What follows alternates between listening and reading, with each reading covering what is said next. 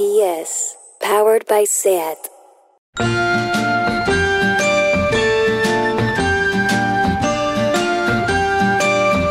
Ever since the day that you went away, you've been sending. Isabel Calderón. Estamos otro día más grabando un programa. ¿Qué te parece? Me parece una maravilla. Esto, ¿quién nos lo iba a decir hace tiempo, verdad? Que estaríamos aquí siendo presentadoras y creadoras de un programa. Yo creo que nadie, pero es maravilloso. Nadie da un duro por nosotras. Éramos dos despojos, dos gusanas, Las cucarachas. ¿eh? Con un trabajo precario de autónomas. Siempre. Cobrando dos duros. Y bueno, esto ahora. sigue pasando, pero, pero bueno, un poquito más de dos duros, pero da igual, da igual. Qué horror. Bueno, mira, escúchame, Lucía, cállate, escucha. Antes que nada vamos a decir que tenéis el deforme semanal, menstrual, total, streaming digital en la, en la- en la web del Apolo. Si buscas, si, si no tienes el link, si buscas Deforme Semanal Digital Apolo, te sale el link enseguida. El streaming no funcionó del todo bien. Hay alguna gente que no. lo vio. Hemos vuelto a pedir perdón por eso. Somos las personas que más hemos pedido perdón en este país. Por cosas Más además. mundo. esto se escapaba a nuestro control, ¿no? No podíamos, pero seguíamos pidiendo perdón. Yo, yo contesté a todo el mundo, estaba ya, me tomé tres orfidales, pero yo quería que todo el mundo lo viera bien. Espero que no os enfadarais mucho después, lo pudisteis ver, pero fenomenal. Estás- sigue estando disponible, chica, para Sigue cuando tú estando quieras. disponible, 5 euros, la verdad es que es divertidísimo, está fatal que lo digamos nosotras, pero, Pero bueno, es fantástico. La gente que lo ha visto yo creo que está contenta. Ah, busca el extintor en casa de Margiro, que de Eso es repente... fuerte, ¿eh? Es verdad, tenemos que hablar con él de eso. Ana Carolina, y bueno, todos somos nuevos en esta nueva normalidad y en estos nuevos formatos. Todos somos nuevos. Perdón, perdón, otra vez más. Y ya está. Lucía, pide perdón. Perdón. Venga. Nos perdonáis, ¿no? Sí. Venga. Bueno, vamos a ver. Ah, vamos a hablar en este podcast ¿De qué vamos a hablar, Isabel? de la luna llena. Qué maravilla la luna llena. Bueno, Fue hace poco, ¿eh? La luna llena. tú dices que qué maravilla. Un poco sí, depende del día. Yo te digo que no. Tú me dices que no. Bueno, cuéntame por qué. Vamos a ver, efectivamente la semana pasada tuvimos luna llena y yo, Lucía Ligmaer Pascavan, querida. Pascuan. Mm, Pascuan, Pascuan. Gracias. Lucía Ligmaer Paxvan. Paxvan. Pas- Pascuan. Mira, eh, claro, yo cuando no sabía decir Lucía Ligmaer, que aprendí, ya por eso te llamo Lucía Ligmaer, porque sé decirlo. Y ahora que voy a aprender a decir Pascuan, te voy a llamar Lucía Ligmaer Pascuan. Me parece muy bien. Lucía Ligmaer Paxvan.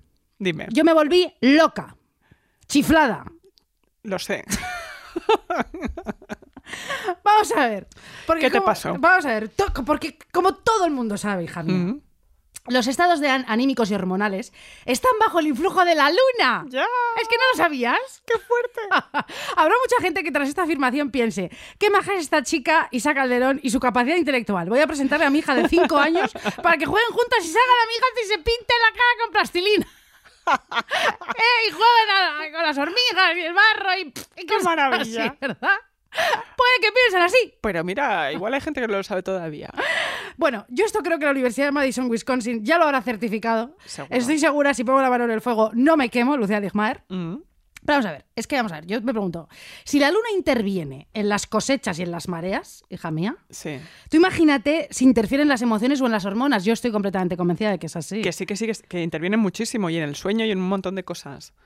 Que sí, que sí, que yo que me he leído, como tú, muchísimas cosas para hacer el podcast de hoy y es muy fuerte lo la luna Mira, llena. es, que, es que menos mal, vamos a ver. Vamos a ver. Bueno, entonces, imagínate si interfiere en las hormonas y en las emociones y en todo esto, las que somos pura emoción e intensidad. Tú imagínate. ¿Como quién tú? El ciclo lunar, este. Claro, nosotras, estas personas tan intensas, ah, que estamos más conectadas con la tierra que nadie, con la madre naturaleza, con la naturaleza humana también, las que somos hipersensibles e hiperempáticas, que nos damos cuenta de las cosas, eh, nos Sí. damos cuenta de cosas que los demás no. Tú sabes que yo me doy cuenta de cosas que los demás no se dan cuenta. Es un poco como el niño del sexto sentido, tú. Hombre, tú sabes que sí. Yo lo sé. Tú sabes que sí. Además, o sea, por ejemplo, yo estoy segura de tan sensible que soy, que si viviese en el campo podría escuchar a un corzo, a una garza, lo que sea, a tres kilómetros a la redonda, ¿sabes? ¿Sí? Sin verle. O sea, yo sé, digo, que viene un corzo. O sea, yo sé que nos está rodando el corzo, la garza. Yo estoy segura de que, que- de que si ahora mismo voy y te huelo, Ajá. si estuvieras embarazada, yo te diría... A ver, diría, esto- po- podría saber si estás embarazada. No estás embarazada. Muy bien, muy bien. ¿Estás tranquila? Estoy tranquilísimo. Bueno, o sea, vamos a ver. Efectivamente, yo me doy cuenta de cosas que mucha gente no. Es una imputada increíble en la realidad esta, Lucía. Porque muchas veces he lanzado al aire suposiciones y hay gente que me ha dicho, tía, estás fatal. ¿Qué cosas dices? O estás loca, ¿no? Ya, y luego ya. vengo, ¿eh? Aciertas. Hombre, colega, esto es, esto es muy fuerte. Ojo conmigo. Te pasó con el coronavirus. ¿Ah, sí? Sí, yo me acuerdo que cuando todos te tratábamos de loca, porque tú decías, esto, esto va a ser fuerte, esto va a ser pandémico, esto ya verás así, nosotros, anda, calla. Y tú tenías razón, fíjate, Mm. aquí estamos, en la nueva normalidad. Bueno, pero yo no me refería a esas cosas, Lucía, pero bueno, sí, Pero también. bueno, también, chica. Soy un poquito también, eh, eh, no, ¿cómo se- iba a decir astrofísica, no. Esta, eh, esta, ¿cómo se dice? Que te veo el futuro, soy, soy As- ah, astróloga. ¿Astróloga? No, hombre, no. Eso es la de los signos. No, madre mía. Uy, qué horror. Esta mañana, qué fatal. Fatality, pasa, ah, pasa palabra. Bueno, que me contrate el CSIC, la NASA, la CIA y, ah, y todo, porque la adivino todo. Bueno, en fin. La cuestión es, Lucía, que la semana pasada, como fue luna llena y fue espantoso, ¿vale? Es que encima yo tenía el síndrome premenstrual. Que era lo que te faltaba. Vamos a ver. Y claro, te digo en serio, no sé cómo he sobrevivido. no sé cómo estoy aquí de una pieza entera. Mira, no lo sé. Vamos a ver, Lucía Ligmar, queridas concursantes registradas de la propiedad, oyentas, oyentes, vamos a ver. ¿Tú me puedes explicar a mí cómo es que los periódicos, los informativos, los programas de radio, de televisión, no están todos los días, a todas horas, hablando del síndrome premenstrual? Pues es muy fácil porque nos pasa a las mujeres. colega. ¿Cómo puede ser posible que esto no sea noticia cada día, cada Ya. segundo de tu vida? Cada tercio segundo, si existe eso, cada litrogramo, decilitro, de, pues, no sé, cada, cada microcosmos. ¿Cómo puede ser posible que esto no, o sea, que no estemos hablando de esto? O sea, muchísimas mujeres, y fíjate lo que te voy a decir, porque claro, cariño, nosotras somos trans incluyentes. Así es. Este tema ya lo hablaremos a largo y entendido, porque nosotras, o sea, muchísimas mujeres, pero por supuesto algunos hombres trans también, eh, intersexuales o personas no binarias, sufrimos, sufrimos, nos, em- nos enfrentamos a una movida hormonal, hormonal tan brutal cada mes, que cómo es posible que no nos den un premio. ¿Cómo no hay bajas? No, no, no, espera. ¿Cómo es posible que no nos den un premio cada mes? Toma un premio por tu síndrome premenstrual de mierda. Perdón, que me acerco al micro tantísimo. Una cesta de Navidad. ¿Cómo puede ser que no nos den un millón de pesetas? De las antiguas. Una Vaticao. Un cofre lleno de joyas de nácar que nos encontremos en la calle Tribulete de repente y lo abramos y tengamos ahí rubíes. No lo sé. ¿Cómo es posible que esto no suceda cada mes? Petición change ya.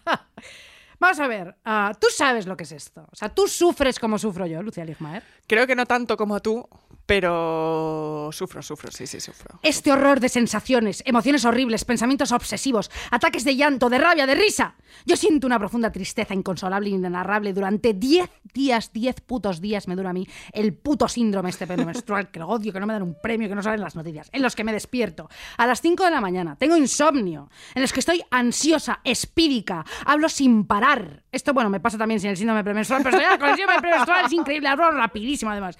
Estoy súper susceptible, me peleo, soy un gremlin incontrolable, Lucía. Sí, sí, y sí. eso cuando me toca la tristeza, porque hay meses que estoy más de mala leche que triste. Bueno, tengo una rabia por dentro alucinante. Lo que más, eh, lo, lo que me molesta, no lo puedo controlar. A veces me enfado, lloro, monto unos pollos ideales. No tengo paciencia, no me soporto. No te soporto, Lucía. No soporto a mi pareja. No soporto a gente en Instagram cuando me cuestiona cosas. No lo puedo soportar. Y obsesiva. O sea, es parte del... El otro día colgué una foto, claro, estaba en plena luna llena y eh, pleno síndrome premenstrual, estaba con unos amigos, colgué una foto y éramos dos chicas. Sí. Todo lo demás eran chicos. Bueno, tíos, tías. Había dos tías y tres tíos. Y me pone una. En esta foto faltan eh, féminas. Claro, estaba yo con síndrome premenstrual, cago- casi me cago en su, en su madre, en su padre, en su hermano. Y es como, ¿qué? No te metas en mi vida, no me cuestiones nada. Claro. Déjame en paz, Si métete eso- en tu vida. Si eso pasa con el síndrome premenstrual es... No contesté, pero casi Duro. le contesto, casi Claro. le contesto. En fin, bueno, en fin, bueno, eh, todo horrible, me hincho, me duele el cuerpo, es lo peor, tengo un hambre atroz, unos dracones y venga leche condensada y luego salchichón y luego fosquitos y luego toda la vez, no me importa y luego zumo. zumo de melocotón, que engorda muchísimo, néctar de zumo. Y luego vuelvo al sofá y duro tres segundos, vuelvo a la cocina, abro todos los armaritos y una galleta de digestive, luego chocolate, luego fuet y luego me termino los restos de macarrones y de postre horchata, que me tomé el otro día. ¡No! ¡Qué asco! ¡Qué asco! horror! ¡Corte de digestión! Otra vez a las 5 de la mañana despierta. Insomnio total. ¿Eh? A mi marido otra vez. No puedo dormir, déjame en paz. No, por favor, háblame, cuéntame algo, por Cuéntame favor, algo. hija mía. Tengo que trabajar mañana. No, jolín, no, pues un horror. En fin, con la luna llena, esto directamente ha sido una pesadilla. Ya. ya, Insisto. ¿Cómo no sale esto en los periódicos? Se visibiliza sin parar lo que tenemos que soportar. Bueno, y es más, ¿cómo es, cómo es esto que para paliar todo esto, o sea, para que esto sea un poco más eh, fácil, haya que tomar esta píldora, que yo la odio, de verdad. eh, bueno, no, no voy a decir aquí que está mal o no, porque no soy médico ni nada, pero yo la he tomado, a mí no me sentaba bien. Tomarte hormonas todos los días no debe ser bueno, no lo sé. Algún día te- tenemos que hablar, dedicar un tiempo también a hablar de la medicalización a las mujeres en general, porque es una barbaridad. Que tú vayas al médico y te hormonen o te digan, o que te den un diazepam cuando a lo mejor tienes algo más fuerte. A las mujeres hay, creo que es a un tercio de las mujeres se les mm, receta muchísimo más antidepresivos y muchísimo más tranquilizantes que a los hombres simplemente porque para ellos estamos locas. No, y, y- y aparte te digo una cosa, bueno, yo hay que ir al médico, decir, yo he ido al inde, al inde, al- uy, al inde, a la indecron, a la indecronógico, ¿cómo se llama? Endocrino. Perdón. Parece que lo hace de broma, pero no, no, le pasa es que Isabel esto. psica además y todo, bueno, tengo de todo. Bueno, entonces he ido al endocrino, he ido al psiquiatra, todo esto, claro, para paliar esto, aparte de la píldora, tengo que tomar antidepresivos todo el mes para 10 eh, días al, Qué barbaridad. al, al- Porque claro, no hay otra solución, me refiero. Bueno, o sí, cosas naturales y tal y cual que... Habrá que investigar tomar. un poco. Hay que investigar, pero yo no, lo siento, no, no me quiero tomar estos antidepresivos eh, Claro que no. todo el día para 10. No. O sea, bueno, no sé, ah, esto que estamos diciendo a lo mejor no deberíamos hablarlo así, pero habría que enterarse, yo qué sé. Bueno, la, la verdad es que, bueno, eh, leo mucho sobre este tema y claro, antes a muchas mujeres eh, han acabado en psiquiátricos por, por este síndrome menstrual porque, claro, se, se creían que padecían trastorno bipolar. Sí, sí, sí, sí.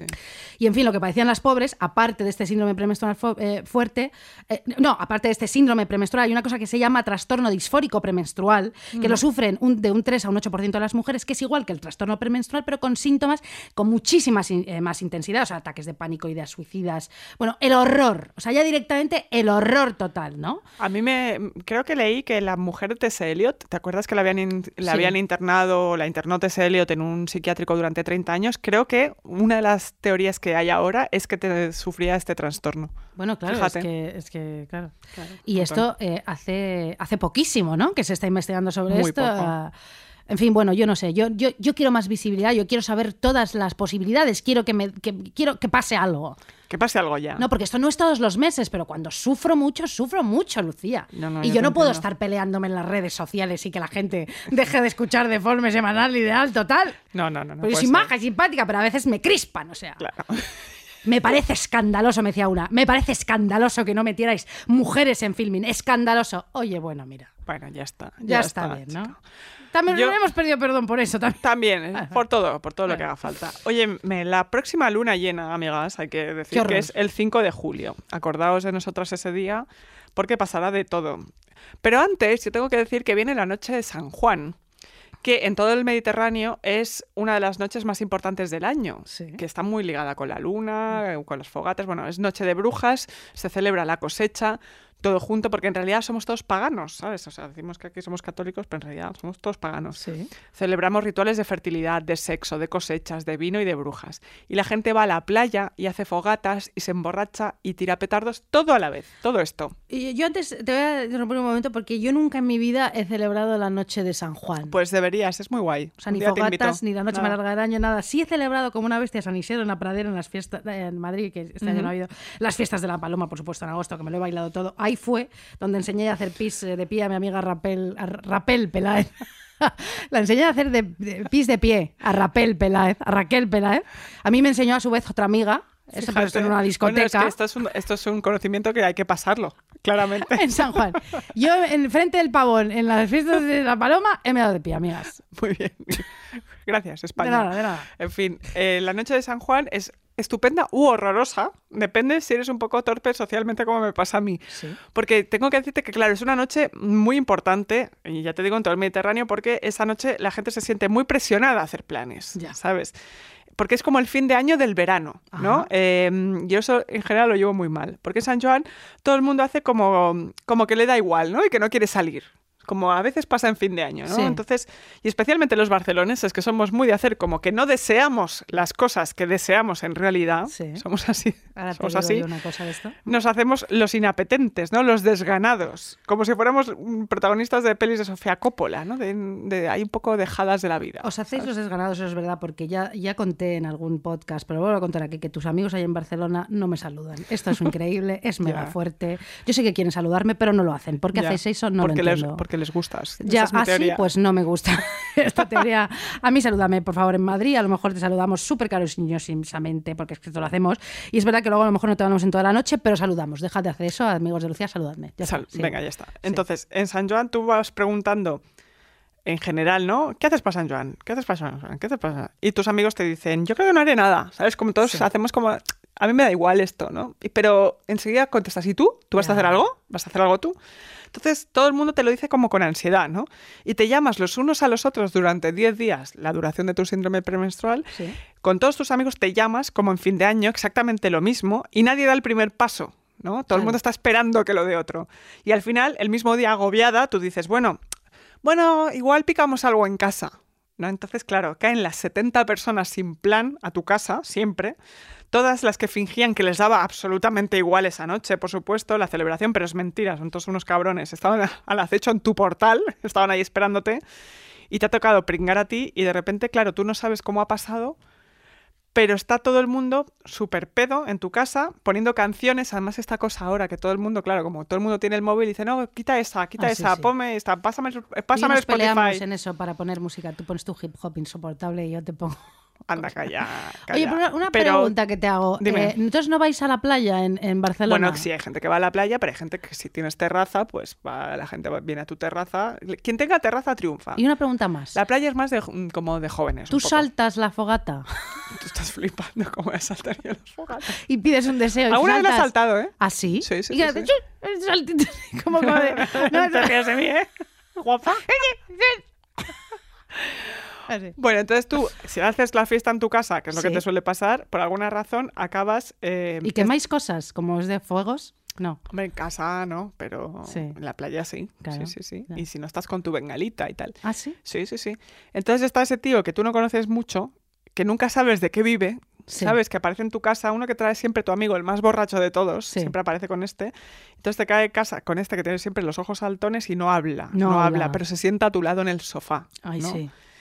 Eh, porque él siente que tiene afinidad contigo. ¿A ti te pasa esto? A mí esto me pasa con Bueno, a mí es que se me juntan todos los pirados de todo. Claro. Pues yo también soy otra. Claro. Sí, siempre me hago amigo de gente. Claro, se me juntan. Tengo un imán. Claro, entonces siempre, a ti como siempre te ha dado pena esa persona eh, y tienes empatía con él, claro, eh, le sacas temas de conversación en plan, ¿qué tal estás? Y él no dice nada, entonces tú estás ahí con tu bengala, ¿no? En la mano, el cuenco de humus en la otra y el chico los ojos saltones que no habla mientras todos tus amigos ligan, ponen canciones cada 30 segundos. Pero tienes que, que- huir de ahí. Claro, tienen conversaciones súper interesantes y tú no. Y No, eso, es la, tú- eso es la noche de San Jordi. No, pero es Lucía, tú te tienes que salir de ahí, vamos a ver. Bueno, desde esa... yo las nocheviejas que tú hablabas antes. Ah, perdona, perdona, un momento. momento, vamos a poner una canción, ¡Hombre! esto es un programa esto es un musical total. estupendo. Yo ¡Hombre! te voy a poner una canción estupenda, rarita, un poco de luna llena de pensar.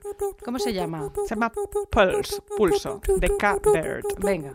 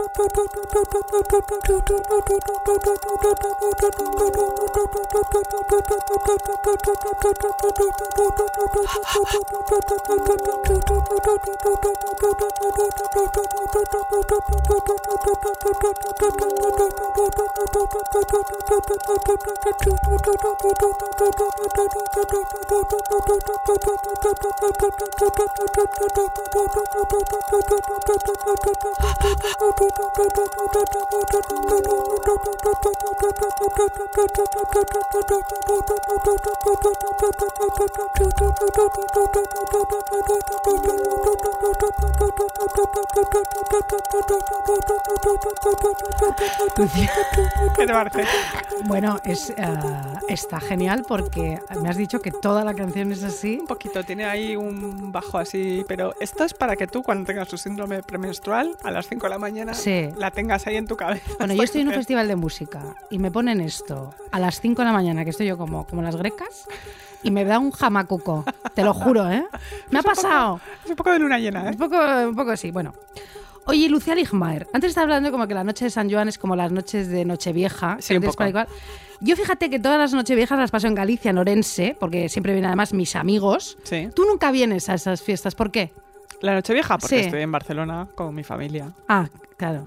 Pero yo siempre te digo, vente, y no te vienes. Es que en mi casa Nochevieja es sagrada un poco. Ay, hija, Chica, bueno, pues es mira, así. te voy a decir una cosa. En Orense, que yo es una ciudad que tú sabes que yo adoro y quiero. Absolutamente. Allí se come fenomenal. El pulpo a la gallega se come allí donde mejor. Yo siempre metiéndome en follones. Me voy a meter en un follón. Porque tú sabes que siempre el pulpo es más bueno en el interior. En Lugo y en Orense se come el mejor pulpo, no en la costa. Parecemos señores con su columna de opinión hablando Sí. del pulpo. Qué horror, qué fuerte. Y encima, claro, cuando nosotros además emitimos una opinión que a veces la gente no está de acuerdo, van a, van a saco. A saco, Ah, a saco. Dijiste eso, has dicho eso, te voy a ir a pillar. Sí, sí, decidme lo que os salga de las narices. En Orense y en, Lu- en Lugo se come mejor el pulpo, mejor el pulpo en el interior. Yo salgo con un gallego, mi familia política es gallega y a mí me lo han dicho todo. Yo creo en ellos. No creo en vosotros que me vais a la contraria, creo en, creo en ellos para los veranos allí. Vamos a ver. No, me- eh, pido perdón de antemano a todos los gallegos que- y a todo el mundo que, que vaya ahora a meterse conmigo. Bueno, en verano pasado se me ocurrió decir en Galicia que llovía, que qué pena, que, que si no me voy a Zara de los Atunes, pero yo encantada en Galicia. Bueno, bueno, bueno. 20 personas. Bueno, es que, me- claro, es que eso es un terreno muy yo encantada peligroso. en Galicia, pero oye, Ya. después de una semana lloviendo, chica, pues yo quería un poquito de sol en playa y este verano volveré a Galicia. ¡Eh, ojo, ved! Vuelvo a Galicia, me encanta Galicia. Viva Galicia, calidad de... Pulpo allí. Vamos a ver. Ah, bueno, no sé qué iba a decir. Así. Bueno, que pido perdón por esto, por la lista de film y por el streaming y ahora por el pulpo. Perdón por Muy todo. bien. Bueno, ahora voy- ah, te voy a hablar de un tema interesantísimo que llevo toda la semana con esto. Dale, dale ahí. Por favor, eh, ah, te voy a hablar de unas personas que estuvieron 238 días lunáticos perdidos. Pero lunáticos perdidos, locos perdidos. Te voy a hablar de cada... No, no te voy a hablar de cada integrante, pero te hablo de esta gente, de cada integrante del rodaje de Apocalipsis Now, peli de Francis Ford Coppola, rodada entre el, min- el año 1976 y 1977 en la jungla de Filipinas. Me parece fantástico. En realidad te voy a hablar de un documental increíble dirigido por la mujer de Francis Ford Coppola eh, llamada Eleanor, y se ha cogido su apellido, Eleanor Coppola. Te voy a hablar de, también de Fax Bar y de George Hickenlooper, que son los directores de este documental maravilloso que te cuenta todo lo que allí aconteció y que están filming. Vuelvo a decir, que se llama Corazones en Tinieblas. También escribió un libro, Eleanor eh, eh, Coppola, sobre esto que yo me leí hace muchísimo tiempo, que es una maravilla, que habla de lo mismo que habla de este documental, pero que en este documental están las imágenes y los testimonios que grabó Eleanor con una cámara allí que ya estaba rodando mientras su marido se volvía absolutamente pirado, y es absolutamente hipnótico el documental porque narra efectivamente el apocalipsis de un cineasta y su equipo. Qué locura. ¿Tú has visto este documental? Por supuesto. Vamos a hablar un poco de este documental. Me encanta. Es que es increíble. Es impresionante. Es como la película que se adentraban cada vez más en la locura, más en la locura, pues el rodaje era lo mismo. 238 días, casi un año. Es, es que es, es una locura todo. Vamos a ver, vamos a empezar por el principio. En 1939, Orson Welles iba a dirigir la adaptación del libro El corazón de las tinieblas de Joseph Conrad. Sí. Y entonces, además, Orson iba a interpretar el coronel Kurtz, a quien años más tarde interpretaría Marlon Brando eh, en la de Coppola. Claro. Vale. El rodaje iba a ser tan carísimo que los estudios desearon la idea y Wells rodó Ciudadano Kane a cambio. Fíjate. Muy bien. Muy bien, buena decisión. Buena decisión. Eh, a veces eliges bien, otras veces, mal, pues ya. esta fue una buena decisión. Estupendo. Años más tarde y en plena guerra de Vietnam, que esto es a mí lo que me, que lo que me quedo loca, que esto ya sale en el documental, For Coppola tiene la idea de retomar la idea de esta peli, pero esta vez ambientada en la guerra de Vietnam. Y tiene la idea loca de irse a Vietnam en plena guerra a rodar Apocalipsis Now. Y encima le dice, yo, yo te produzco eso", y tú ruedas, George Lucas. A George Lucas, claro. Claro, pues yo no voy. Pero es que, es que Coppola es muy de hacer eso, ¿no? En toda su filmografía, porque es como tan grandilocuente, a mí me encanta, ¿eh? Pero que le da por hacer lo que nadie más está dispuesto a hacer en momentos en los que nadie debería hacer eso y Total. además eh, pretende que le salga bien, ¿no? Sí. Porque lo que pasa es que a veces le sale bien y a veces le sale más o menos, porque a mí, por ejemplo, Corazonada... Sí, no te gusta. No, a mí me gusta. Sí. Es una peli un poco fallida. Se volvió a dejar el dinero. es de- que se lo dejó todo Sí. en hacer un musical, justo en el momento en el que ya mm, hacer un musical estaba absolutamente no desprestigiado, pero fuera casi fuera de época, ¿no? Y además se construye todos unos estudios, se deja todo el dinero. Es como un tío de ideas brillantes, pero súper excesivas. súper excesivas. Bueno, vamos a ver. eh, a esta idea loca de la guerra de Vietnam, hacer la- apocalipsis en la guerra de Vietnam, los estudios le dicen que no, obviamente. Nunca estaremos a favor de los estudios, porque no, pero en este caso, hija mía, pues bueno. Que si están pirados y tal y cual. Entonces se vuelve a par- a aparcar la idea. Coppola entonces dirige El Padrino 1 y El Padrino 2, se hace multimillonario, gana 8 Oscars, Qué fuerte. pero se vuelve multimillonario, colega. Y Mm. entonces él sigue con el run run de esta idea, taca, taca, taca, taca. Entonces, en 1976, tan solo un año después del fin de Vietnam, se monta su productora Zoe Trepe, que me parece que se llamaba así, es que se me olvidó ponerla, pero sí. Zoe, Tre- Zoe Trepo- Trop. bueno, Sí. eh, dejadme en paz, eh, no sé hablar. Entonces, bueno, y consigue un presupuesto de 13 millones de dólares, él encima pone en su bolsillo 2 millones de dólares y dice, venga, que la ruedo. Buscan localizaciones, se van a Filipinas, a la jungla, a un país que, por cierto, seguía en guerra en ese momento con Filipinas del Sur, que era comunista. Bueno, entonces se van allí. Empieza la locura total. Todos en la jungla asados de calor, una humedad imponente, todo lleno de barro, barrizales, ¿verdad? Qué horror. Un guion escrito por John Milus que no le convence del todo y que va reescribiendo cada noche allí en la jungla en Filipinas. Su mujer a veces graba sin que lo sepa conversaciones con él, que salen además en el documental. Eh, que por favor, ver el documental. Hay una en el que él completamente desesperado dice que está haciendo una mierda de película, que sentía que estaba fallando, que era un desastre de película, que el tema de Vietnam era muy importante para América, los Estados Unidos, Claro. y que estaba fallando y que el final era una mierda. Él estaba muy obsesionado con el final de esa Claro. película. Vaya lío, vaya lío. Pues te voy a contar un coti vintage del momento. Sí. Que es que, eh, además de que le pasara todo eso a Coppola durante el rodaje de. Bueno, ahora vamos a hablar de todo lo que le pasa, porque Sí, sí, todavía sí. no hemos hablado, sí. Pero bueno, que ya, ya empezamos fuertes sí. Con la guerra. Eh, Coppola estaba en ese momento enrollado con la guionista Melissa Mathison que durante el rodaje y no se atrevía a dejar a su mujer, pe- pero, estaba muy enamorado de Melissa Mathison. Y al final fue Melissa la que le dejó a él y se fue con Harrison Ford y se casó Fíjate. con Harrison Ford. Qué fuerte. O sea, tú ruedas una peli en un país en guerra, te enrollas con una de las guionistas, tu mujer rueda un documental sobre el proceso y en medio te estás volviendo loco. Muy o sea, fuerte, es fuerte, porque ¿eh? además se lleva a la mujer y a los tres hijos, entre Total. Sofía, que tenía cinco años. Bueno, a las dos semanas de empezar el rodaje, Coppola se da cuenta que Harvey Keitel no funciona para interpretar a Willard, el protagonista. Así que le echan, tienen un pollo que alucinas y tienen que desechar todo lo rodado y hacer venir a Martin Sheen, Mm. ¿vale? que también sale muchísimo en el documental contando todo lo que aconteció en ese rodaje y que claro, él dice que además él tenía 36 años pero estaba fatal físicamente, se fumaba tres paquetes de tabaco al día, estaba muy en baja forma, bebía como un cosaco y le preocupaba muchísimo cómo va a rendir allí físicamente y emocionalmente ahí en la jungla. Él iba para 16 semanas y se pasó 238 días, no te olvides. Madre bueno, mía. Para las escenas con extras de soldados y con helicópteros y tal, negocia con el gobierno filipino para que les preste los helicópteros que el ejército haga de extra y tal. Toda, eh, total, en esta en esa mítica escena de la, de la cabalgata de las Valquirias de Wagner, que podíamos haber traído Sí. la música, pero bueno, con todos esos helicópteros, todas esas explosiones, todo ese espectáculo, como dices tú, granilocuente, operístico, que el mismo Coppola admite que fue la escena más difícil que ha rodado en su carrera, que además en el documental sale como la ruedan con los explosivos y con todo, fue alucinante. Después de grabar una toma, resulta que, como claro, como el país estaba en guerra con el sur, cinco de los helicópteros se tienen que ir a luchar y se piran. Qué fuerte. Les dejan, en, eh, eh, claro, todo el rodaje, todo esto, le dejan ahí a Coppola tirado total. Esto pasaba continuamente. A todo esto el gobierno siempre les está medio protegiendo con su ejército porque hay rebeldes del sur por ahí acechando al, ro- al rodaje y a ver si van a hacer algo y tal. Bueno.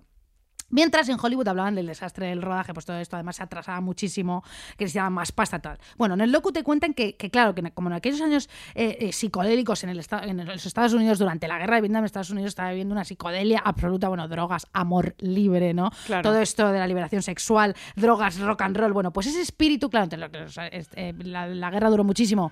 Los, mira, qué maravilla. Eva, por favor, por favor, muy bien, bien, bien, bien. Esta escena alucinante, helicópteros, tú, tú, tú, tú, el olor a napalm por la mañana, qué maravilla, por favor. Es que luego yo me he vuelto a ver la peli, que es una cosa Es una impresionante. barbaridad. Bueno, total, efectivamente, con este espíritu de la cabalgata de las Valquirias, claro, llega a Vietnam ese espíritu también psicodélico, porque claro, piensa que los soldados iban y venían, duró muchísimo la guerra, iban y venían de. Estados Unidos. Entonces, claro, muchísimos soldados hablaron con Coppola y le contaron muchísimas anécdotas eh, de la guerra en la película. Entonces le contaron que, claro, que allí en Vietnam se drogaban, que flipas, que Además- bebían como cosaco ácido, bueno, que eh, se Le- fumaba les daban drogas para que aguantaran Sí, en la totalmente, totalmente. Y que hacían muchísimas cosas, muchísimas veces para matar al abur- aburrimiento, a veces descabelladas. Por ejemplo, se ponían a hacer surf en la playa mientras había tiroteos, Claro. esquí acuático, a veces efectivamente en pleno tiroteo, claro. Y Claro. muchas veces hacían cosas como locuras, como a ver si apostaban a ver si el helicóptero que mientras estaba disparando podía de repente como bajarse hacia la tierra, ¿no? Hacia, o sea, hacia, hacia- hacia tierra, enganchar una bici. ¿Eh? Mientras una bici vietnamita, mientras los vietnamitas les disparaban y les freían a tiros. O sea, o sea un desfase. O sea, Claro. todo aquello se vuelve loco. En fin. Bueno, Total, que Co- Coppola traslada eso a la peli, porque Totalmente. ¿no? los protagonistas de la peli les ves haciendo La el idea, Sky. la idea de que la vida no importa nada, ¿no? Sí, de no que todo eso es un desfase. todo. Bueno, no solo en la ficción, ¿no? Los propios actores en el rodaje que te cuentan ahí testimonios te explican cómo están todo el día puestos de ácido de marihuana, de anfetaminas, para aguantar esas horas de rodaje por la noche en la jungla, para afrontar el día, porque además Coppola, como improvisando y reescribiendo el guion sobre la marcha, claro, el plan de rodaje por la mañana, ellos preguntaban, ¿y ahora qué? Era sorpresa, era improvisar cada día. Coppola les hacía improvisar sin parar. Y claro, todos esos actores puestos de todo. La jungla, el calor, escenas larguísimas que había que repetir. Tú imagínate, bueno, bueno. Bueno, es que además creo que era Lawrence Fishburne, que después sale en Matrix, que es su primera película. Él sale en Apocalipsis Now con 16 años y dice que él perdió la inocencia absolutamente. Imagínate un chavalito de 16 años Sí. actor que se mete en esa movida. Totalmente. Pero además, Coppola estaba tan loco en esa época. Yo había leído que em, se hacía traer sushi desde Japón Sí, sí, sí, sí. sí. para comer, en plan de, Sí, chico, eh. No estás- sabes dónde estás. No sabes dónde no estás. sabes, tú no sabes dónde No estás ni sabes qué dónde estás haciendo con ni- tu ni vida. qué estás haciendo. Vamos.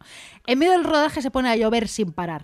Llega un tifón que flipas. Muchísimos muertos en Manila, más de 200 muertos en Filipinas. No pueden rodar. Los decorados se destrozan completamente. Se suspende el rodaje durante dos meses. Vuelven a Estados Unidos y todos descansan un poquito. Bueno, menos mal, menos mal.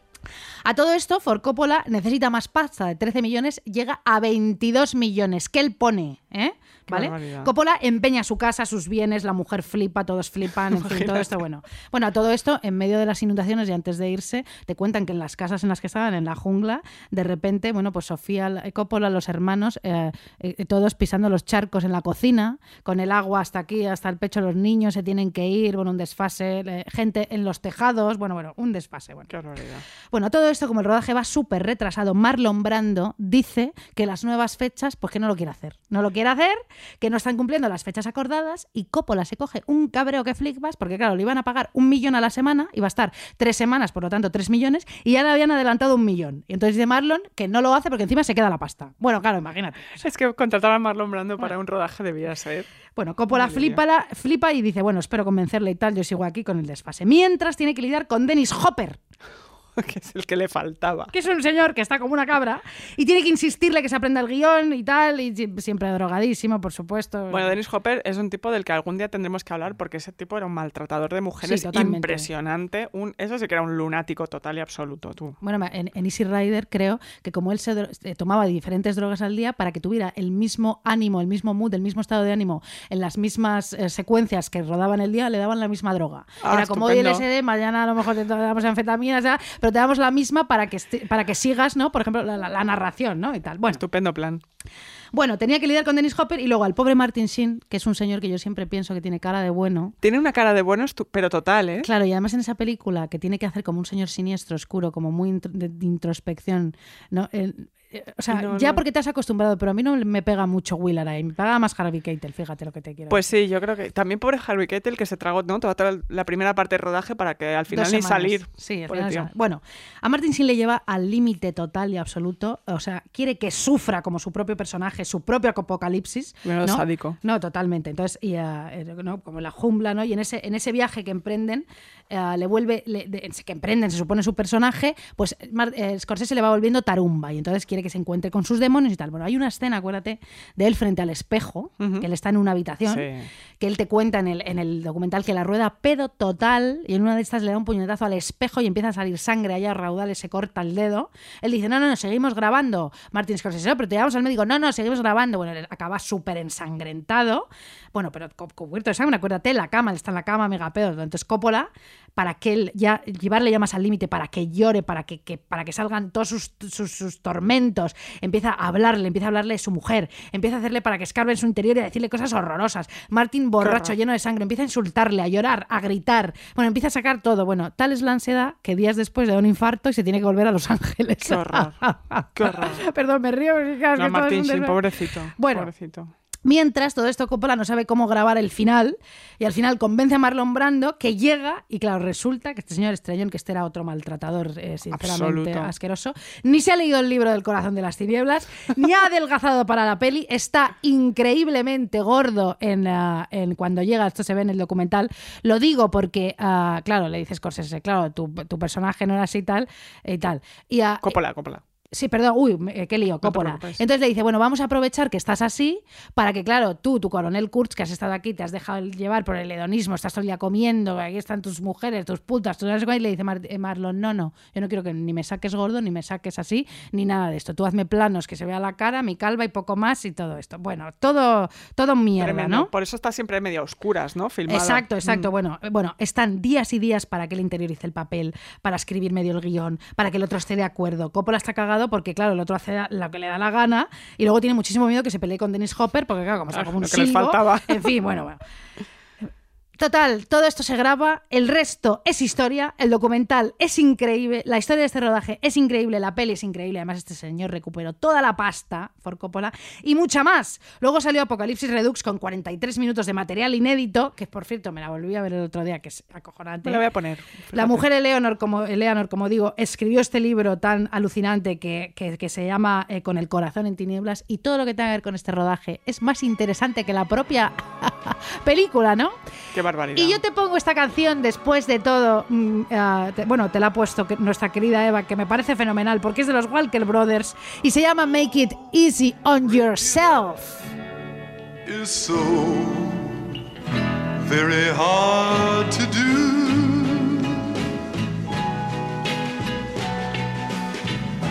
If you really love him, and there's nothing I can do. Don't try to spare my feelings. Just tell me that we're through and make it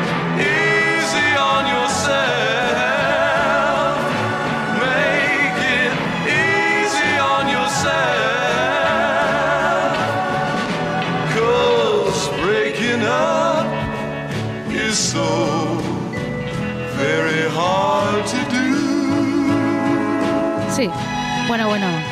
Qué maravilla es esta canción. ¿eh? Es hermosa. Qué Scott voz, ¿eh? Walker. Qué voz. Me encanta Scott Walker en solitario, los, los Walker Brothers. Son una maravilla. Hay un documental muy chulo de Scott Walker. ¿Sí? Lo estábamos comentando ahora. Sí, te lo voy a pasar. No me acuerdo cómo se llama ahora mismo. No, no, mira, mira, mira.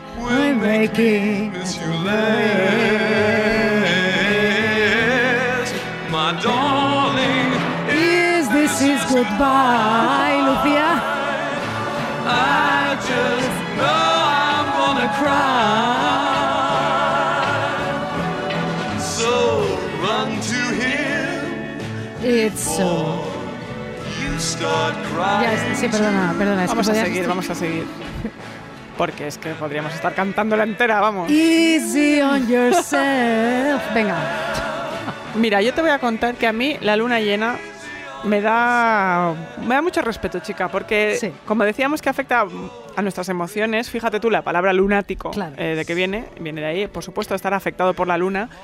La luna afecta a nuestro sueño, a los cambios de humor, a nuestros procesos biológicos, porque sus fases alteran la gravedad y las mareas y el pelo y las uñas y todo en general. Tú no estás embarazada, que yo te he olido Que antes. no, que no, que no lo estoy, calla, calla. La luna llena, en esos momentos en los que... Yo estoy embarazada. no, no, no estoy embarazada. perdón. En esos momentos, la luna llena, en los que yo he estado como tú estabas, como contabas, alterada por una separa- separación, un problema personal o por un síndrome premenstrual, me genera además de falta de concentración una incapacidad absoluta de tomar decisiones. Estoy de acuerdo contigo. O sea, quedar para tomar algo se convierte en algo imposible. Cenar, ir al cine, un concierto, yo cambio de opinión siete veces al día. Si voy, además, me lo pasaré bien, Ya. me lo pregunto todo el rato.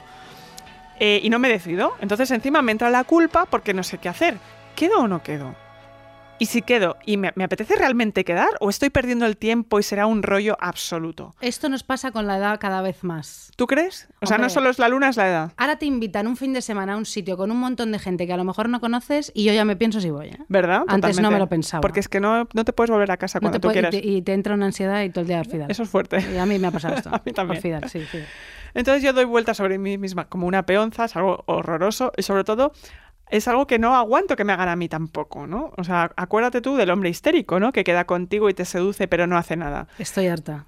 Bueno, Bueno, ya no, porque estoy encantada, en pero quiero sí. decir, sí. Pero cuando hay luna llena, yo soy la mujer histérica. Joder. Dudo, cambio de planes y finalmente me quedo en casa y entonces mando WhatsApps a todo el mundo Sí. con la consigna más histérica de la creación que es a lo mejor me paso. Ah. O sea, un consejo, cuando tú tienes un amigo nuevo y le propones un plan, como vamos a tomar algo con unos amigos, te apuntas y te dice, vale, guay, a lo mejor me paso, tienes que dejar de ser amiga de esta persona. Pero tú lo haces. Yo lo hago, yo lo hago muchísimo. O sea, ¿qué quiere decir a lo mejor me paso? O sea, yo cuando no estoy en este estado lunático me doy cuenta que es horrible. Ya. Porque es el no compromiso, es la no acción, es el no mojarse más absoluto Es en muy todo. el señor heterosexual. Mucho, mucho. Yo me acuerdo que una vez salí con un tío que me dijo, es que yo no hago planes. Y yo pensaba, bueno, Cari, pues entonces, ¿qué Ostras, hacemos? tú sabes que a mí me han dicho exactamente otro Eso tío es eso. horroroso, Un eso. tío heterosexual. Sí, sí, claro. ¿Tú no Es que haces yo no planes? planes. Pues no, entonces, Pero ¿qué tú eres haces? imbécil. Pues ¿Cómo que no haces está, ¿Cómo haces planes? Haces los planes que te apetecen. Pero luego Entonces, seguro que te abres un plan de pensiones, ¿eh? Eh, tal, Anda. Vamos, todo. Es a lo mejor me paso por la cena, a lo mejor me paso por tu fiesta, pero ¿qué dices? A lo mejor tú te pasas por tu propia vida. Por supuesto que no. Claro, chico, dime si vienes o no, aunque no, porque aunque no te lo parezca, yo también tengo una vida, colega. Lucía, eh, yo también soy súper de a lo mejor me paso. Ya lo sé, ya lo sé. Pero ¿sabes por qué? No porque no me decida. Es mucho peor, porque yo siempre busco el plan óptimo, el mejor plan. O sea, yo miro Vas los- seleccionando, Claro, ¿no? soy lo peor porque ah, y yo te voy a dejar tirada si hay un plan mejor. Ya, ya, o ya, sea, no voy a andarme con tonterías, ni siquiera voy a ser considerada. Si hay un plan mejor, cambio, ah, cambio tu plan por el otro. Claro. De hecho, yo a ti te he hecho hacer eso. Sí. Para que te vinieras conmigo. Te he dicho lo que tenías que decir Sí. para dejar tirado a tu otro plan. Totalmente. Y Bueno, lo has hecho. Lo he hecho, qué fuertes somos. Porque tú eres esa que habla en San Joan con el de los ojos saltones, yo no. No. Yo le dejo ahí tirado con el humus o los calzots y el pelo perdido de huevo duro. Y tú ah, vas a ese plan que te parece peor, pero ya has quedado en vez de ir al plan Sí, mejor. pero soy muy sufrida. Tú eres muy sufrida. Soy muy sufrida. Pero bueno, hemos, hemos hecho esto de mentirle a todo el mundo. Sí. eh, eso es así. Y a mí, de la luna llena y de las historias sobre la luna llena en general, de la luna en general, tengo que decirte que me, te voy a contar una cosa que Venga. me interesa no tanto las historias solamente de brujas y de los ciclos físicos, sino las historias de las mujeres muertas que reaparecen. Guau. Que es muy de la luna eso. De entre todas ellas, me parece muy interesante el folclore eslavo. Fíjate. una chorrada, pero no. Porque tiene. Es verdad, ¿eh? Sí. Me lo estoy un poco. Porque tiene la imagen de lo que se llama la rusalca, Ajá. que tiene el es uno de origen pagano, ¿vale? Rusalka es un poco catalán también. ¿no? Rus- rusal- Rusalka. La rusalca. La rusalka. no me he parado de la rusalca. La No, pero esto, rusalka. esto es con K. Sí. Eh, que tiene origen pagano, como toda la vida, ya decíamos, y que se parece un poco a las historias de las sirenas, pero todo en eslavo, ¿vale? Entonces, la rusalca es una mujer, dependiendo de la fábula en sí, puede ser joven y rubia o puede ser más mayor y morena, es bastante variable, ¿vale? Pero que ha muerto de manera violenta o de manera inesperada cerca de un lago o de un río y que aparece generalmente en las noches de verano y de luna llena para acechar a aquellos que pasean cerca del agua. Y en algunos casos seducir a los hombres y llevárselos al agua y ahogarles. Bueno. Chavala. Súper interesante. Hombre, totalmente. Pues mira. Qué Y horror. lo fuerte es que su cuerpo, en la fábula, Sí. se vuelve instantáneamente muy resbaladizo. Claro. Y entonces no permite que la víctima se aferre al cuerpo para llegar a la, a la superficie y entonces se muere. O sea, una historia en total. Entonces, para reconocer a la rusalca, porque claro, el A la rusalka. a La rusalca. Amigas, qué bromas más tontas hacemos y qué risas nos dan. Por favor.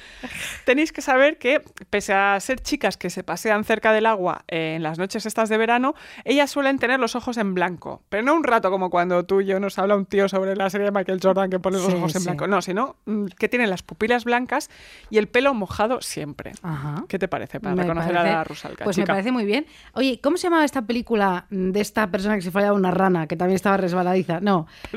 no, sí, joder. Esta, esta película de un mexicano. Sí, hombre, la de la rana.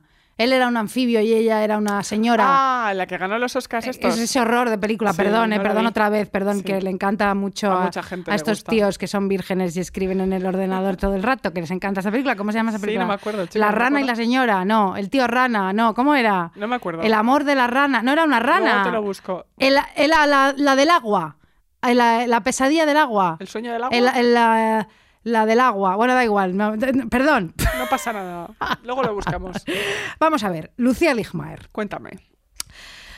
Tú lo has dicho antes. Sí. Yo tuve una vez estos síntomas lunares durante casi un año. Qué fuerte. ¿Eh? ¿Sabes? Fue tras unas... La forma del agua, gracias Eva, joder, la señora que se enamoraba de la rana esa asquerosa que no hablaba nada y todo era puro sexo, era una historia de sexo porque ahí no había nada. Era una persona que estaba, se sentía atraída sexualmente por una rana, le ponía la rana el rabo de la rana, lo que tuviera, flipante. Bueno, vamos a ver, da igual. Bueno, eh, dado por supuesto que tenía un rabo y nosotras, eh, no, cortamos aquí, no, pero no lo sabemos. No sabemos No lo sabemos, vale. Nueva eh, no- sensibilidad nueva, nuevos contextos, hay que adaptarse a todo. Hay que evolucionar. Bueno, vamos a ver. No, y esto no lo digo de broma, esto lo digo en serio. Bueno, vamos a ver. Lo que te estaba diciendo es que tras una ruptura que me dejó cortada por la mitad, tras estar con mi expareja durante 10 años, 10 Claro. años, claro, rompes con alguien con el que has estado 10 años, cariño, y tu vida se trastoca. Tú dirás. Se trastoca. Yo estaba cagada de miedo y en un estado de enajenación importante. Salía sin parar, no podía estar quieta. Es que me recuerdo como con las pupilas dilatadas, como tú dices, de aquí para allá. No podía ni ir al cine y es cierto, me acuerdo que no podía quedarme sentada una peli entera. Me salía muchísimas veces del cine. Iba sola y acompañada. Y lo que, lo que peor hice es que cuando iba acompañada, eh, eh, claro, hacía que salieran mis acompañantes conmigo. Pobrecillos, algunos además eran rolletes y claro, en lugar de mandarme a la mierda, pues se salía del cine conmigo porque si no, claro, igual pues no había polvo. Claro, y, ah, qué putada, me salgo, pero vámonos, qué rollo, ¿no? Claro, imagínate. Si hubiera sido en la del agua esta, seguramente me hubiera salido, pero no, creo que fue después. Bueno, da igual, menudos son. Bueno, estaba cagada de miedo, insisto, y además durante muchísimo tiempo, te insisto, dura- durante casi un año, así que solo estaba preocupada por mí y lo que me estaba Claro. pasando, estaba pasando por un estado narcisista eh, transitorio muy importante. Eso es fuerte. Estaba más egocéntrica de lo normal y lo que más me importaba, nada más que me importaba eran mis circunstancias. Esto yo lo he visto en varias personas, lo dejan con alguien con el que ha estado muchos años, te trastoca la vida y solo están con eso en la cabeza, ¿no? Con cómo les está trastocando la vida, muy pendientes de sus sentimientos, de tristeza, de soledad, de euforia repentina y hablando de sí mismos sin parar, hablando de los cambios, todo esto. De todo eso, sí. A mí esto, yo tengo que decirte que, que me pasó, por supuesto, eh, cuando yo estaba loca total por un idiota. eh, yo tengo una amiga en Barcelona que se llama Lucía, como Sí. yo, y me sentó y me dio una charla Sí. Y, y me dijo, mira, eh, ante mi estado lunático, me dijo, mira, no puedo más. O sea, llevas, no sé, tres, cuatro meses así, eh, te he escuchado, yo te he apoyado, pero a partir de aquí, querida, eh, tienes que parar. O sea, eso tiene que terminar, tienes que parar, porque si no, te vamos a dejar sola. O sea, hasta aquí llego. Te vamos a dejar sola, me claro, encanta. porque no, o sea, no te puedo acompañar más en este proceso, ¿no? Eh, es la amiga que te pone las líneas rojas en un momento dado de te he aguantado esto hasta aquí porque esto hay que hacerlo.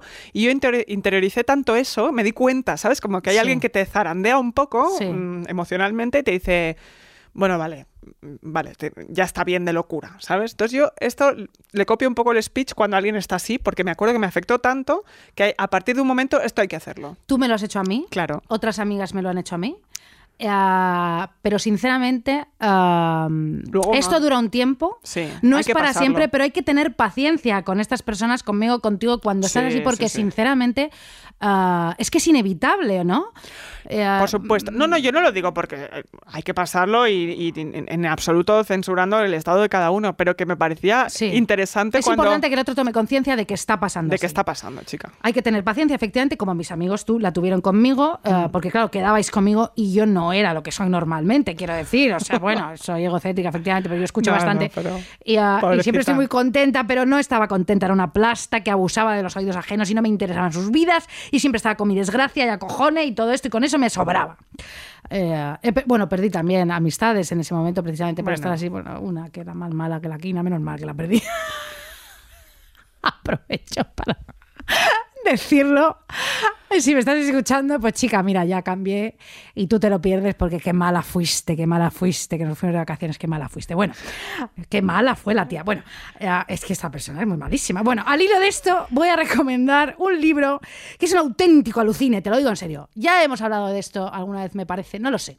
Despojos, que se llama el libro. Qué fuerte, de Rachel Kask. Sí, yo estoy, lo estoy leyendo. Bueno, a mí Rachel Kask me encanta, eh, pero bueno, en este libro además ella utiliza muchísimo esta palabra que, que lo subraya muchísimas veces, amorfo. Ella está como nosotros, como lo de deforme, ¿no? Deforme semanal. Claro. Amorfo, despojos, rastrojos, el- los restos de alguien. ¿No? Estas personas que, que nos desfigu- que, no, disfiguramos metamóricamente, que nos, que nos, eh, ¿cómo se dice esto? Como que nos desintegramos, como que, que adquirimos otra forma nueva. Pero que además, fíjate que todas las palabras que dices tienen que ver con, con lo no vivo, ¿no? Como con la falta de vitalidad, despojos, cosas que no, que no sí, están sí, viviendo, ¿no? sí, El- sí. el o que final están, o que están algo. mutando, que están eh, sufriendo un, un cambio, ¿no? Bueno, el título está hecho absolutamente para mí, despojos, ¿qué quieres que te diga? Yo, mi monólogo se llamaba Acabada. Chica, o sea, qué bueno era mi monólogo, qué pena, lo- qué pena lo del coronavirus.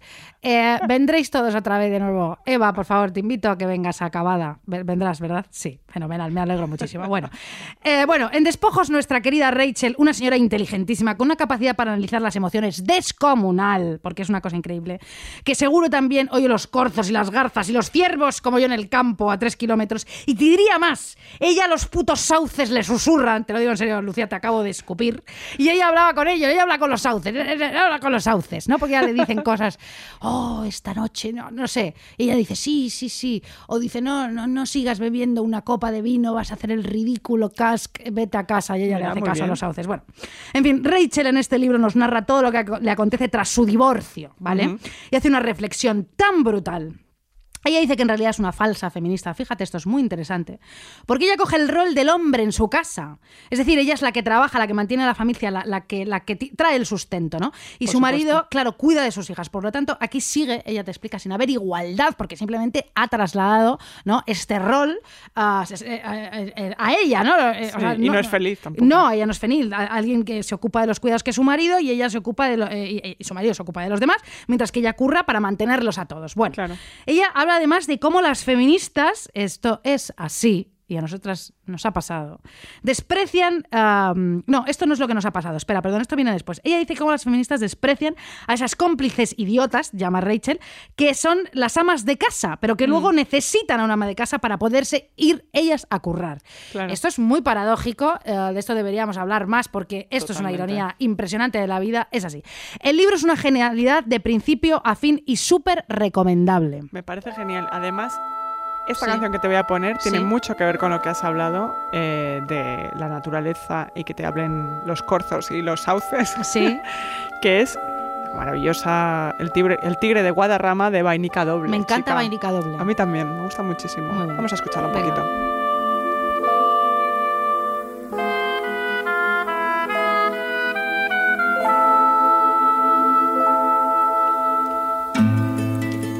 Rodé por una larga pendiente, alegremente, consciente de que mi meta era al fin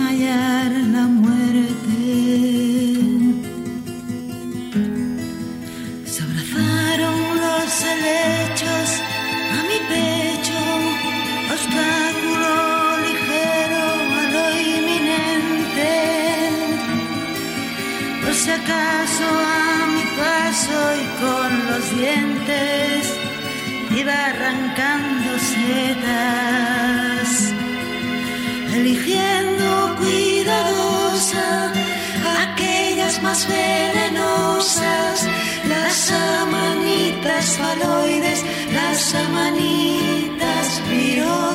Ay, las amanitas faloides. Me encanta Vainica Doble de verdad. Sí, ¿eh? es preciosa. En vez de hacerle un documental a Sabina, eh, podrían haberle hecho un documental a estas maravillas. La verdad es que sí, porque vaya historión entienden ellas. Pues mira, em, vamos a hablar un poco de, de- Te voy a contar una historia que te va a encantar. Sí.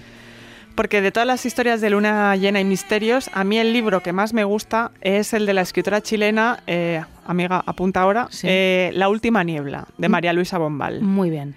Eh, Bombal fue una escritora increíblemente influyente, aunque poco citada hasta hace poco, hasta los últimos años, por sus dos libros cortos que se llaman La Última Niebla y La Amortajada, que muchas veces vienen juntos porque como son La cortitos, mortajada me encanta. la Amortajada es impresionante. No, Eh, no, no el libro que no me lo he leído, sino el, El título, me, pues me te- encanta pues va. la amortajada, o sea, me chifla. Es que te va a encantar María Luisa Bombal.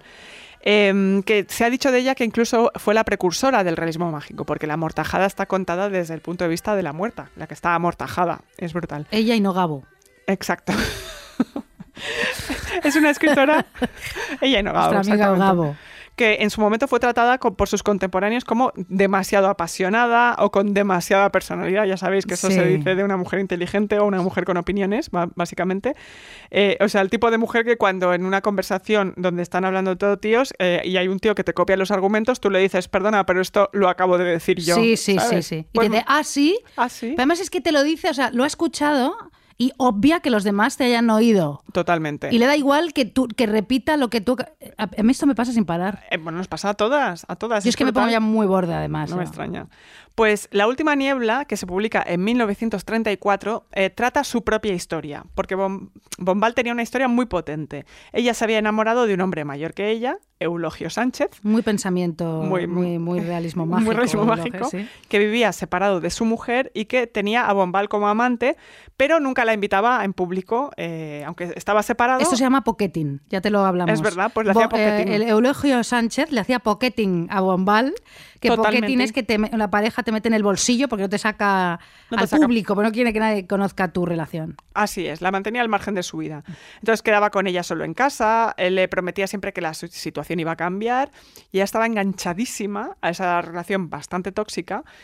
Y es eh, en ese contexto y durante una cena en casa de él, en Sí. presencia rara, porque nunca quedaban con gente, de su hermana y otros invitados, que la escritora se levanta de la mesa, Y le da una hostia. va al dormitorio del amante, toma la pistola y se dispara a ella misma en el hombro. Madre mía. Ojo la bomba, ¿eh?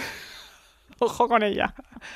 Pues la, la novela cuenta la historia de una mujer que se casa con su primo, al que no ama, pero que vive recordando un encuentro amoroso con un hombre a quien no conoce y que al que siempre recuerda en medio de una niebla. ¿no? Sí.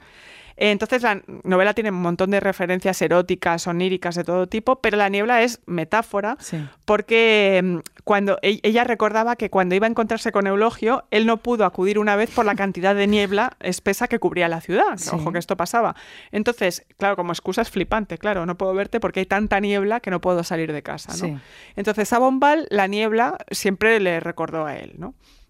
Lo curioso es que María Luisa Bombal, que ha sido bastante desconocida en España, fue una de las mayores influencias para Pablo Neruda, para Oliverio Girondo, súper amiga de Lorca. O sea, una tía muy, muy interesante. Y una pregunta, Pablo Neruda y Oliverio Girondo, Girondo, Sí, sí. eh, ¿alguna vez la han reivindicado? Sí, la reivindicaron, sí, sí, sí.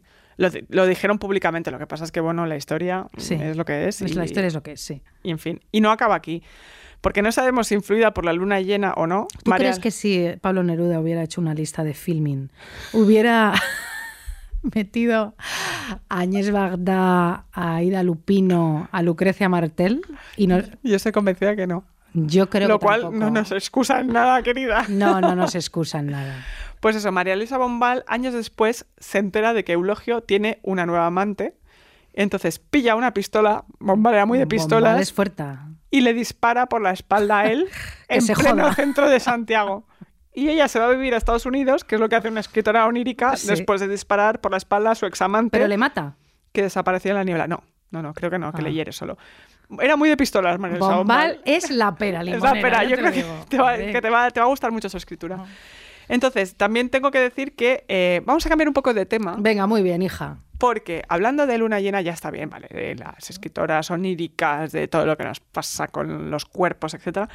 Pero hay que hablar un poco de cómo el capitalismo, querida, ha querido hacer caja. Bueno, por Con la supuesto, luna siempre, llena. yeah. Por favor. Porque mientras los científicos están intentando ver cómo nos afectan las mareas, los ciclos lunares al sueño, la menstruación o la vida en general, los curanderos exprimen todo el dinero posible, ¿no? Sí. Para nuestra capacidad de creer. Me encantan los Sí. curanderos, sí. Es que son curanderos. Sí. Curanderas modernas ahora Sí, hay. un señor con una preparando brebajes en una marmita, eh, echando pelos de, de garza, De ¿no? garza, y, de, y sangre de, De rana. de rana y de, ah, de, de flamencos, no sé, bueno, Flamenco sí. y de mono titi y de también. Pues ya sabemos que las curanderas de hoy en día son las influencers. Nosotras hemos hablado bastante de Gwyneth A Paltrow. nosotros a veces nos llaman influencers, hay que Fíjate, joderse. hay que ¿eh? joderse. Pero es que yo he encontrado a la reina de hacerse rica. Tú sabes una cosa, Lucía. Cuéntame. Tú sabes que a mí eh, un banco me ha llamado para hacer un anuncio, un spot. Un banco. Un banco. A ti. Te lo juro. Y tú sabes que yo he tenido que decir que no, claro. Por mis creencias. Hombre, claro. Tus credenciales. Es que me acuerdo que. Rocío, Rocío lo contó. Sí. Decía, joder, me ofrecían una pasta y no lo hice, ya no sé qué. Eh, Chica, pues- Ya, a mí no me ofrecían una pasta, también te lo digo. Pues mira. Pero yo pensé, ¿en qué momento un, alguien que trabaja en un banco puede pensar que, que- no, que, que ¿Que yo tú? diría que sí? Ya, ya, ya, ya, ya. ¿No? Es fuerte, sí, sí, es fuerte, Bueno, es fuerte. vale. Pues querida influencer, Sí. te voy a hablar de las de la otra reina de hacerse rica a través de lo que ella llama los poderes de la luna. Que ella se llama, tiene un nombre, siempre tienen unos nombres interesantísimos. Se llama Amanda Chantal Bacon. Me encanta. Parece de Amanda broma. Chantal Bacon. Parece de esa gente que te escribe mails de hola, soy Amanda Chantal Bacon y has heredado un millón de libras, pero no. ¡Qué maravilla! Y tiene una empresa llamada Moon Juice, es decir, zumo de luna, Sí. y se ha forrado con la, siguiente, con la siguiente técnica, que es venderte supuestos compuestos alimenticios que te hacen más lista, más guapa y que te dan más agilidad mental y que te Ah. Y rejuvenecen. que te hace más alta, ¿no? Porque este es También. mi complejo total. Seguro que tiene unos polvitos mágicos para hacerte más alta. Sí. Qué carota, como diría mi amigo Yanko López. Qué carota, Qué ¿eh? carota, qué Chantal. carota. Sus productos se llaman polvo de inteligencia Fíjate. o rayos de belleza y ella dice que tiene ex- extractos de perlas, polen de abeja o algo llamado chaga, que claro, nunca vas a buscar qué es, ¿sabes? La chaga. Es que no es nada, es, un, es mentira. No sé qué existe y es ¿Ah, la sí? hostia. Todo basado, ella dice, en principios ayurvédicos. Bueno, te dice que Sí. todo eso está bañado por la luz de la luna. Claro, ¿cómo claro. lo compruebas tú eso? Sí, Pues no puedes. No puedes. Entonces, básicamente, ella te vende comida de hadas, Sí. un poco, ¿no? Y la gente la La compra. gente es imbécil, te lo así. Pero flipas, porque esta, que vende mucho sus cosas como Gwyneth en sus webs estas de, de guapas, un poco, Sí, las empresas han invertido como locas claro. en este de capitalismo de belleza esotérico, porque claro, no te venden un kilo de polvo de perlas, no, te venden 25 gramos. ¿no? Ya. Entonces, claro, son fáciles de empaquetar, de transportar, tienen larga vida, no caducan, no, no hay competencia, porque Sí. Coca-Cola no se va a meter ahí a No. hacerte la competencia con polvo de perlas de hadas. No. pero a lo mejor Chantal, pues esa otra que se llama... Chantal Bacon. Chan- Chantal Bacon sale una que se llama Aramis, eh, eh, ¿no? Puede ser. Picasso. Ya, pero las tías así como todo esta- es, es un sector de altísimo poder adquisitivo Sí. eh, para tías que como Claro, todo es muy exclusivo, claro, por los de Claro. luna, toda esta mierda. todo ese sí. rollo. Entonces se puede comercializar como suplementos de belleza y también en vender en tiendas de alto standing, ¿no? Sí. Entonces lo más loco de toda esta historia, que es que aunque hemos visto en todas partes que tipas como esta y como Gwyneth, que la gente las detesta, Sí. recordemos, velas con olor a su coño, incienso que te hace inmediatamente feliz, polvo de estrellas a precio de oro. Y no te olvides el que el, el que te abrazaba el ano. El, eh, ¿Cómo se La- llamaba los eso? enemas de café. Enema de café caliente que a una señora se le, se le se, se abrazó el culo. Bueno, pues el odio que le tiene la gente no afecta a las ventas, sino todo lo contrario. Sí. O sea, ellas son como esa como esa hippie vicenca, ¿no? Venida Sí. más un poco, la díscola de la familia, ¿sabes tú? Esa Sí. que se llama Leire o Zoe. Uy, por favor. Yo tengo una amiga que se llama Leire. Bueno, pues no es, claro. no es esa Leire. Es vasca. Es, otra Leire. Es muy de la luna los vascos también, todas estas cosas de brujitas. Y, no, no, uy, no, qué horror. No sé. Yo adoro los vascos. Tú y yo nos vamos de vacaciones a- Por al supuesto, País Vasco. Lucía Vascarán nos cae fenomenal. Estupenda, un besito para Lucía desde aquí. No, hombre, no, Entonces, pero esto es más Galicia, lo de las meigas y todo esto, ¿no? Pero Claro. el norte siempre tiene esta mitología y toda esta cosa, ¿no? Perdón, ¿eh? Sí, pero yo te estoy hablando de las hippies ibicencas. Perdón, perdón, Ni vascas, sí, sí, ni gallegas, no, ni no, nada. Esa hippie como que se va a vivir a Ibiza, que es muy, muy pija, muy pija. Sí. Que da igual que tú, que a ella le da igual que tú la detestes, porque ella le vende a todos sus zumos de luna llena, ¿sabes? Ahí en su isla, y trabaja dos meses al año y liga con todo el mundo y siempre está morenísima. Siempre está morenísima. Bueno, eh, vamos a terminar el programa y yo te voy a decir una cosa. Eh, tengo el morro tan grande de ponerte a Whitney Houston Run to You porque Lucía, eh, tú y yo fuimos al musical de Whitney Houston en Qué Madrid. barbaridad. Te invité yo Sí, fuimos porque ¿eh? me invitaron. Y tú y yo como... con mis padres. Nos dan una invitación y vamos. A mí me ¿sabes? vino la regla en medio del musical, no tenía Nantium mis pastillas que ahora necesito recetas, me moría de dolor. Tú lloraste lloré, cuando cantaron esta canción. Tú también. Yo también. ¿Eh? Yo invité al, al chico con el que estaba saliendo y no quiso venir. No. Pobre, qué idiota. Bueno, ahora es mi pareja, pero. Y tú. Yo dije, pues yo me apunto. Tú me apuntas, tú te apuntas. Vino mi hermana también. Mi hermana melliza, yo tengo una hermana melliza que es Sí, muy sí. fuerte, mi hermana, ¿verdad? Sí, sí, sí, es muy graciosa. Sí.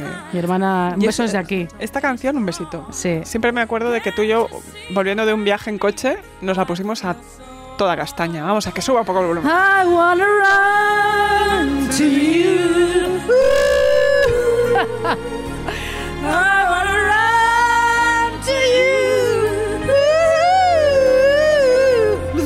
tell me. No, no. Your arms. Take me safe from home. I want to run.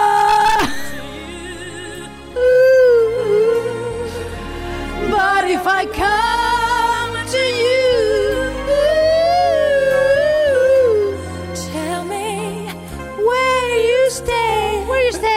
Where you run away. Bueno, por favor, ¿eh? Qué maravilla. Es increíble esto. Dejaros de Nick Cave, os lo digo en serio. Eh, por favor, Winnie. Ay, Winnie, Esto está sonando en Radio Primavera Sound. Es muy fuerte, ¿eh? Esto es un hito, ¿eh? Es que lo que no, lo que, lo que no consigamos nosotras, te lo Mira, juro, mira, ¿eh? mira, de verdad. Ay, la luna. I gone home and turned the key. The key. There's nobody there. No one cares for me. Alone when I sex. I'm running hard to find your. Sofía, without someone to share it with. Tell me that doesn't mean. Ah.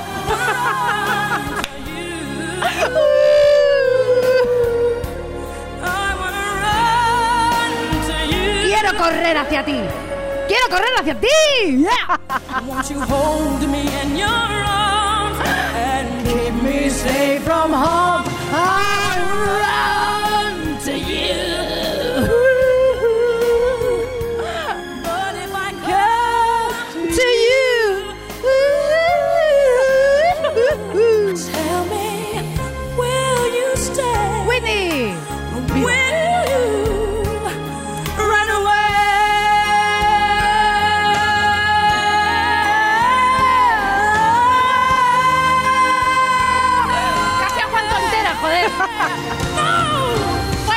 Adiós, amigos. Escuchad a Whitney. Besos. Away